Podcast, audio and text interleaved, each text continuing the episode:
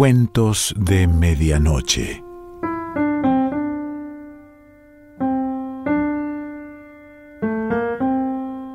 El cuento de hoy se titula Venganza Moruna y pertenece a Vicente Blasco Ibáñez.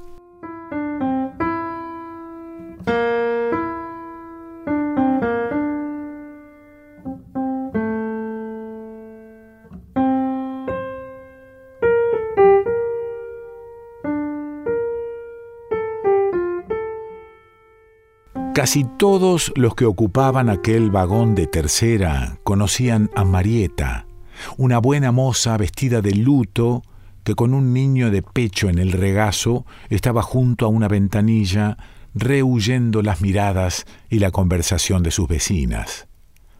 Las viejas labradoras la miraban, unas con curiosidad y otras con odio, a través de las asas de sus enormes cestas y de los fardos que descansaban sobre sus rodillas con todas las compras hechas en Valencia.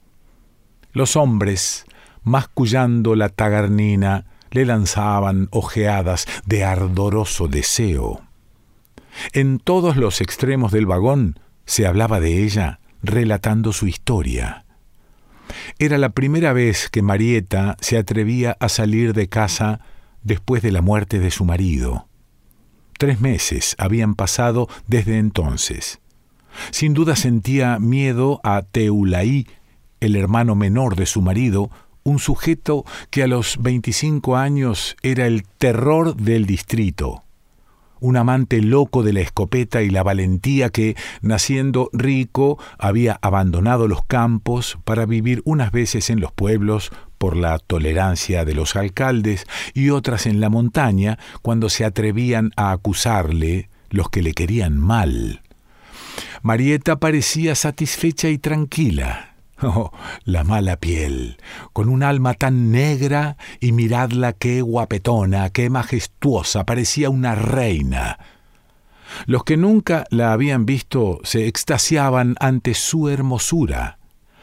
Era como las vírgenes patronas de los pueblos, la tez, con pálida transparencia de cera, bañada a veces por un oleaje de rosa, los ojos negros, rasgados, de largas pestañas, el cuello soberbio, con dos líneas horizontales que marcaban la tersura de la blanca carnosidad, alta, majestuosa, con firmes redondeces que al menor movimiento se ponían de relieve bajo el vestido negro.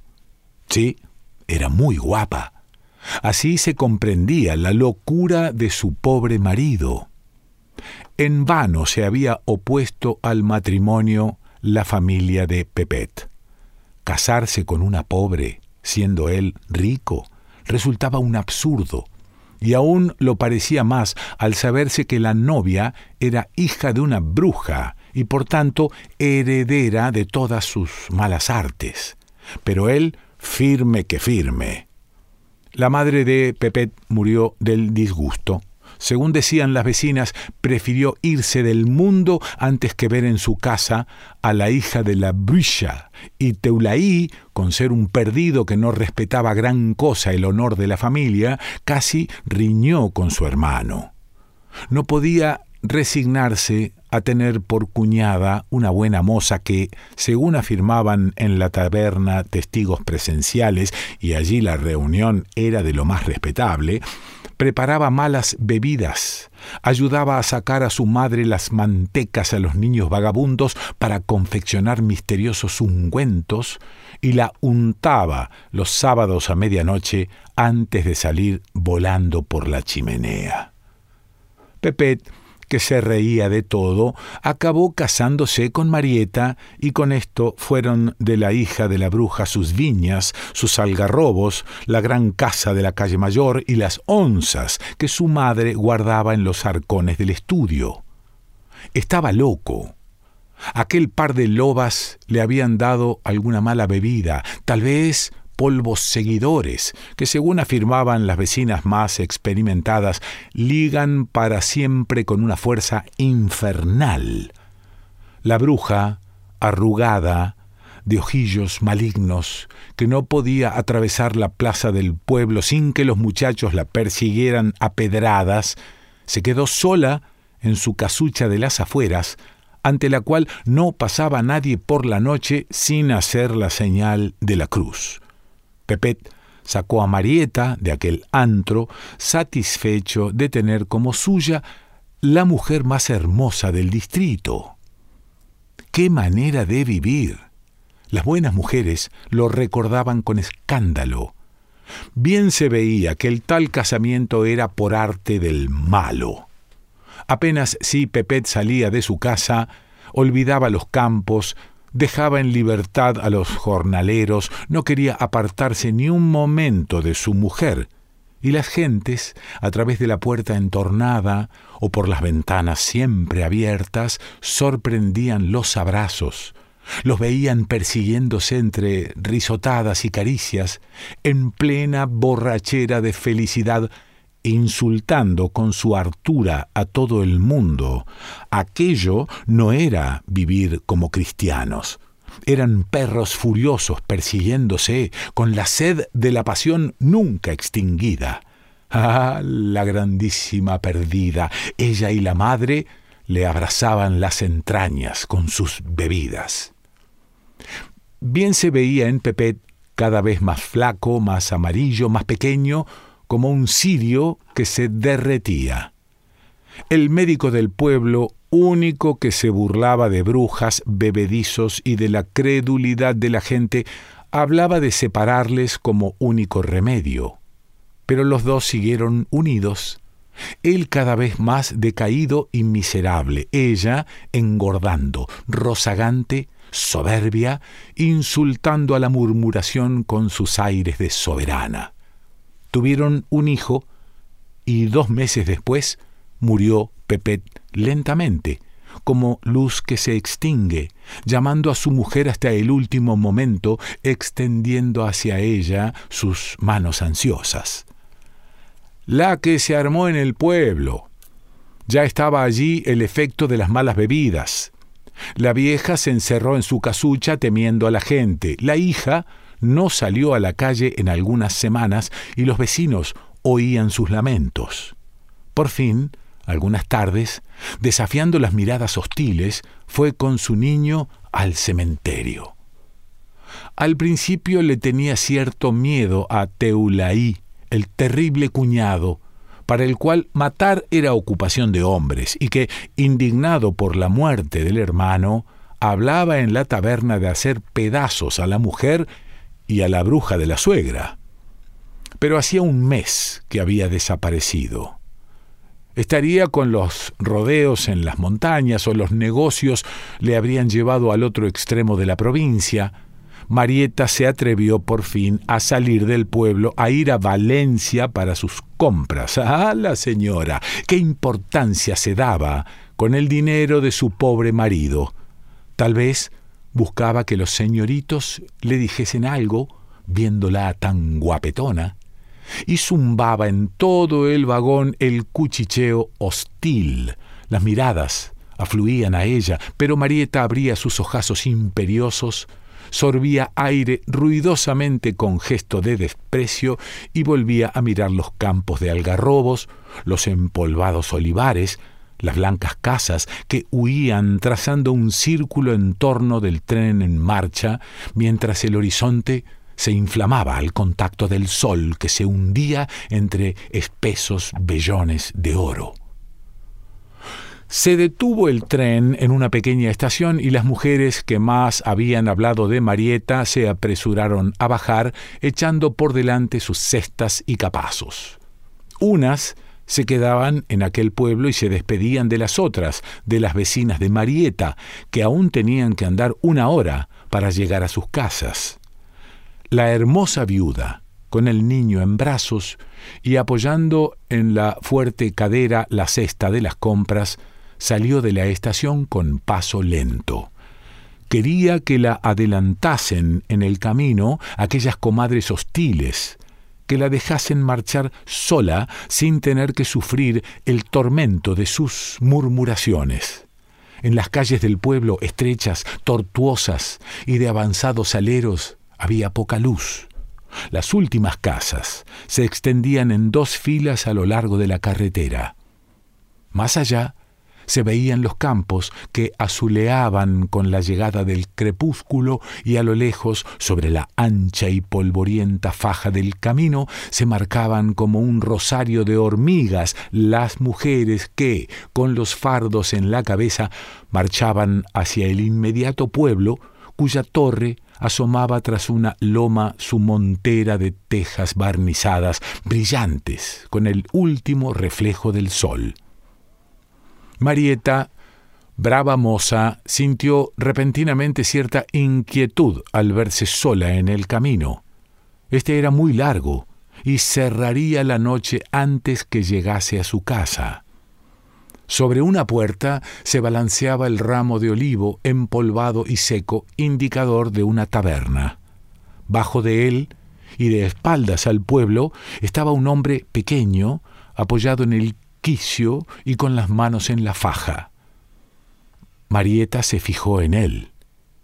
Si al volver la cabeza resultase que era su cuñado, Dios mío, qué susto. Pero segura de que estaba muy lejos, siguió adelante saboreando la cruel idea del encuentro, por lo mismo que lo creía imposible, temblando al pensar que fuese Teulaí el que estaba a la puerta de la taberna pasó junto a él sin levantar los ojos. Buenas tardes, Marieta. Era él. Y la viuda, ante la realidad, no experimentó la emoción de momentos antes. No podía dudar. Era Teulaí, el bárbaro de sonrisa traidora que la miraba con aquellos ojos más molestos y crueles que sus palabras. Contestó con un hola desmayado y ella, tan grande, tan fuerte, sintió que las piernas le flaqueaban y hasta hizo un esfuerzo para que el niño no cayera de sus brazos. Teulaí sonreía socarronamente. No había por qué asustarse. ¿No eran parientes? Se alegraba del encuentro, la acompañaría al pueblo y por el camino hablarían de algunos asuntos. Avant, Avant, decía el hombrecillo. Y la mocetona siguió tras él, sumisa como una oveja, formando rudo contraste, aquella mujer grande, poderosa, de fuertes músculos que parecía arrastrada por Teulaí, enteco, miserable y ruin, en el cual únicamente delataban el carácter los alfilerazos de extraña luz que despedían sus ojos. Marieta sabía de lo que era capaz. Hombres fuertes y valerosos habían caído vencidos por aquel mal bicho. En la última casa del pueblo, una vieja barría canturreando su portal. Bona donna, bona gritó Teulaí. La buena mujer acudió tirando la escoba. Era demasiado célebre el cuñado de Marieta en muchas leguas a la redonda para no ser obedecido inmediatamente. Cogió al niño de brazos de su cuñada y sin mirarlo, como si quisiera evitar un enternecimiento indigno de él, lo pasó a los brazos de la vieja, encargándole su cuidado. Era asunto de media hora, Volverían pronto por él, en cuanto terminasen cierto encargo. Marieta rompió en sollozos y se abalanzó al niño para besarle, pero su cuñado tiró de ella. Avant, avant. Se hacía tarde. Subyugada por el terror que inspiraba aquel hombrecillo venenoso a cuantos le rodeaban, siguió adelante, sin el niño y sin la cesta, mientras la vieja, santiguándose, se apresuraba a meterse en casa. Apenas si se distinguían como puntos indecisos en el blanco camino las mujeres que marchaban al pueblo. Los pardos vapores del anochecer se extendían a ras de los campos, la arboleda tomaba un tono de oscuro azul y arriba, en el cielo de color violeta, palpitaban las primeras estrellas. Continuaron en silencio algunos minutos hasta que Marieta se detuvo con una decisión inspirada por el miedo. Lo que tuviera que decirle, lo mismo podía ser allí que en otra parte. Y le temblaban las piernas. Balbuceaba y no se atrevía a alzar los ojos por no ver a su cuñado. A lo lejos sonaban chirridos de ruedas, voces prolongadas se llamaban a través de los campos, rasgando el silencioso ambiente del crepúsculo. Marieta miraba con ansiedad el camino. Nadie. Estaban solos, ella y su cuñado. Este, siempre con su sonrisa infernal, hablaba con lentitud. Lo que tenía que decirle era que rezase, y si sentía miedo, podía echarse el delantal por la cara. A un hombre como él no le mataban un hermano impunemente. Marieta se hizo atrás, con la expresión aterrada del que despierta en pleno peligro. Su imaginación, ofuscada por el miedo, había concebido antes de llegar allí las mayores brutalidades, palizas horrorosas, el cuerpo magullado, la cabellera arrancada, pero rezar y taparse la cara, morir, y tal enormidad dicha tan fríamente. Con palabra atropellada, temblando y suplicante, intentó enternecer a Teulaí. Todo eran mentiras de la gente. Había querido con el alma a su pobre hermano, le quería aún. Si había muerto fue por no creerle a ella, a ella que no había tenido valor para ser esquiva y fría con un hombre tan enamorado. Pero el valentón la escuchaba, acentuando cada vez más su sonrisa, que era ya una mueca. Calla, filla de la bruja. Ella y su madre habían muerto al pobre Pepet. Todo el mundo lo sabía le habían consumido con malas bebidas, y si él la escuchaba ahora, sería capaz de embrujarlo también, pero no. Él no caería como el tonto de su hermano. Y para probar su firmeza de hiena, sin otro amor que el de la sangre, apretó con sus manos huesosas la cara de Marieta, la levantó para verla más de cerca, contemplando sin emoción las pálidas mejillas, los ojos negros y ardientes que brillaban tras las lágrimas. Bruja, envenenadora. Pequeñín y miserable en apariencia, abatió de un empujón a la buena moza hizo caer de rodillas aquella soberbia máquina de dura carne y, retrocediendo, buscó algo en su faja. Marieta estaba anonadada. Nadie en el camino. A lo lejos, los mismos gritos, el mismo chirriar de ruedas, cantaban las ranas en una charca inmediata, en los ribazos alborotaban los grillos y un perro aullaba lúgubremente allá en las últimas casas del pueblo. Los campos se hundían en los vapores de la noche. Al verse sola, al convencerse de que iba a morir, desapareció toda su arrogancia de buena moza. Se sintió débil como cuando era niña y le pegaba a su madre y rompió en sollozos. Matam, matam, gimió echándose a la cara el negro delantal, enrollándolo en torno de su cabeza. Teulaí se acercó a ella, impasible, con una pistola en la mano. Aún oyó la voz de su cuñada gimiendo a través de la negra tela con lamentos de niña, rogándole que la rematase pronto, que no la hiciera sufrir, intercalando sus súplicas entre fragmentos de oraciones que recitaba atropelladamente. Y como hombre experimentado, buscó con la boca de la pistola en aquel envoltorio negro, disparando los dos cañones a la vez. Entre el humo y los fogonazos, se vio a Marieta erguirse como impulsada por un resorte y desplomarse con un pataleo de agonía que desordenó sus ropas. En la masa negra e inerte, Quedaron al descubierto las blancas medias de seductora redondez, estremeciéndose con el último estertor. Teulaí, tranquilo, como hombre que a nadie teme y cuenta en último término con un refugio en la montaña, volvió al inmediato pueblo en busca de su sobrino, satisfecho de su hazaña. Al tomar al pequeñuelo de manos de la aterrada vieja, casi lloró. Pobret, pobret meu, dijo, besándole, y su conciencia de tío se inundaba de satisfacción, seguro de haber hecho por el pequeño una gran cosa.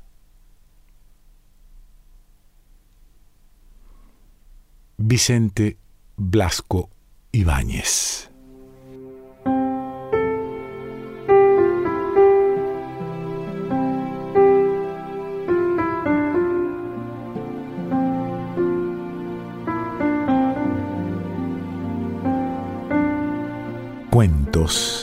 De Medianoche.